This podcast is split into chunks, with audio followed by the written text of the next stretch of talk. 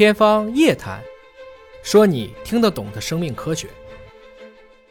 生命科学日新月异，全世界这个生物学家、生命科学家对于生命本身奥秘的研究，到基因层面、叫 DNA 层面，就不断的在解剖。像你这个生命密码中间，对于各种瘟疫、疾病、细菌、病毒等的基因序列的这个解剖，越来越迅速。包括对于人的基因密码的这种解剖，呃，我记得第一个人的自己的基因序列建起来花了几十万美元，现在好像我们一个人要去测序自己的基因的话，好像只要花了一两千美元就行了，是吧？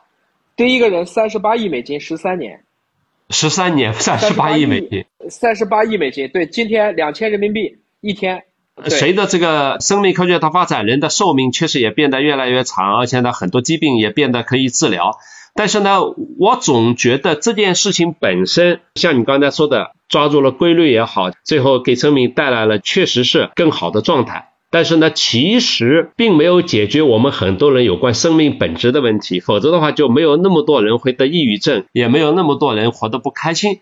所以这件事情从生命科学角度来说，和人的社会性的生命状态来说，你觉得应该做一种什么样的调和？我一般会建议我们从两个角度来思考这个问题。第一个，医学，医学的本质是什么？医学的本质不是治愈，医学的本质是安慰。嗯，美国有一个非常非常著名的医生叫特鲁多医生，他的墓志铭上就写了三句话，这就是医学的本质。嗯，很少被治愈，就是医学把你治愈，这样的病少之又少。第二句话，有时是帮助，你卡了个鱼刺，我帮你拔出来了；你有一个肿瘤，我很早期我帮你切了。这是有时，但是最后一句话最关键，总是去安慰。医学的本质是安慰，所以一定要去学会能安慰自己。如果有能力的话，去安慰别人，抱一抱，拍拍头，拍拍肩，发一个微笑，点个赞，而不要躲在一个阴暗的时候，躲在屏幕后面说几句这个人不好，没事找几个人讨论一下，骂骂老板，这种事情其实做多了你就出不来了。这是第一个医学的本质。嗯，第二个，我们怎么去获得一种跟外界的一个自洽？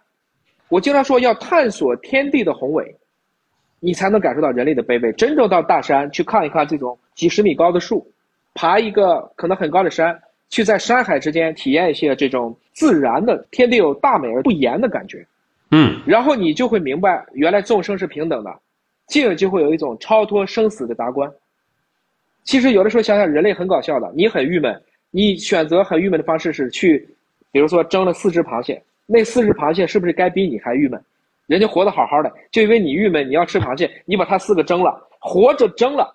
如果都是从一条命来讲，人的命和蟹的命之间是不是有区别？这可能是个哲学问题。但有一天来了个外星人，他也能吃人，《进击的巨人》也罢，以前写的像这个《杀戮都市》也罢，这种漫画都是这样的一个情节。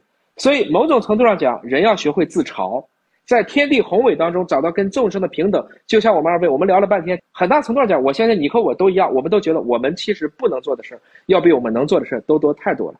自嘲一下，放下，没那么多观众，开开心心的，挺好。真的是特别的重要，就是当一个人能够把自己放得心平气和，既不傲然于世，凌驾于一切之上。也不自卑到尘土，把自己看得一无是处，甚至不光是人与人之间这种关系，是吧？我觉得人与人之间首先是平等关系，其次是互相之间的谦让关系、帮助关系、和平相处的关系。但是，其实你刚才说的观点更加的深刻，就是说，除了人与人之间的关系以外，人与生物界、人与大自然、人与植物，对于生命的尊重和互相之间的平等关系，其实对我们也是一种开悟的根本。当你走向大自然的时候，当你发现大自然中间的一切生物、一切植物都能够给你带来心灵的抚慰的时候，你就知道这个世界其实它不是为你存在的，但是又是为你存在的。老天为你准备好了治愈你一切心灵创伤的东西，关键看你愿意不愿意接受这种感觉，是吗？同意。很多人说你怎么去把握未来？我说其实把握现在就是把握未来。嗯，未来都不可预测，但是未来是今天的积分，所以你怎么过今天，你就怎么过今生。这一刻都是自由的。既然你花了时间听我和于老师来听这个节目，最重要的是我们能达成一种心流，你能听懂我们想传递的思想。我们也一样，如果今天吃一顿饭，就好好体会这顿饭；如果今天去打一场球，就好好去打这场球，用力的活在当下，把握今天就是把握了今生。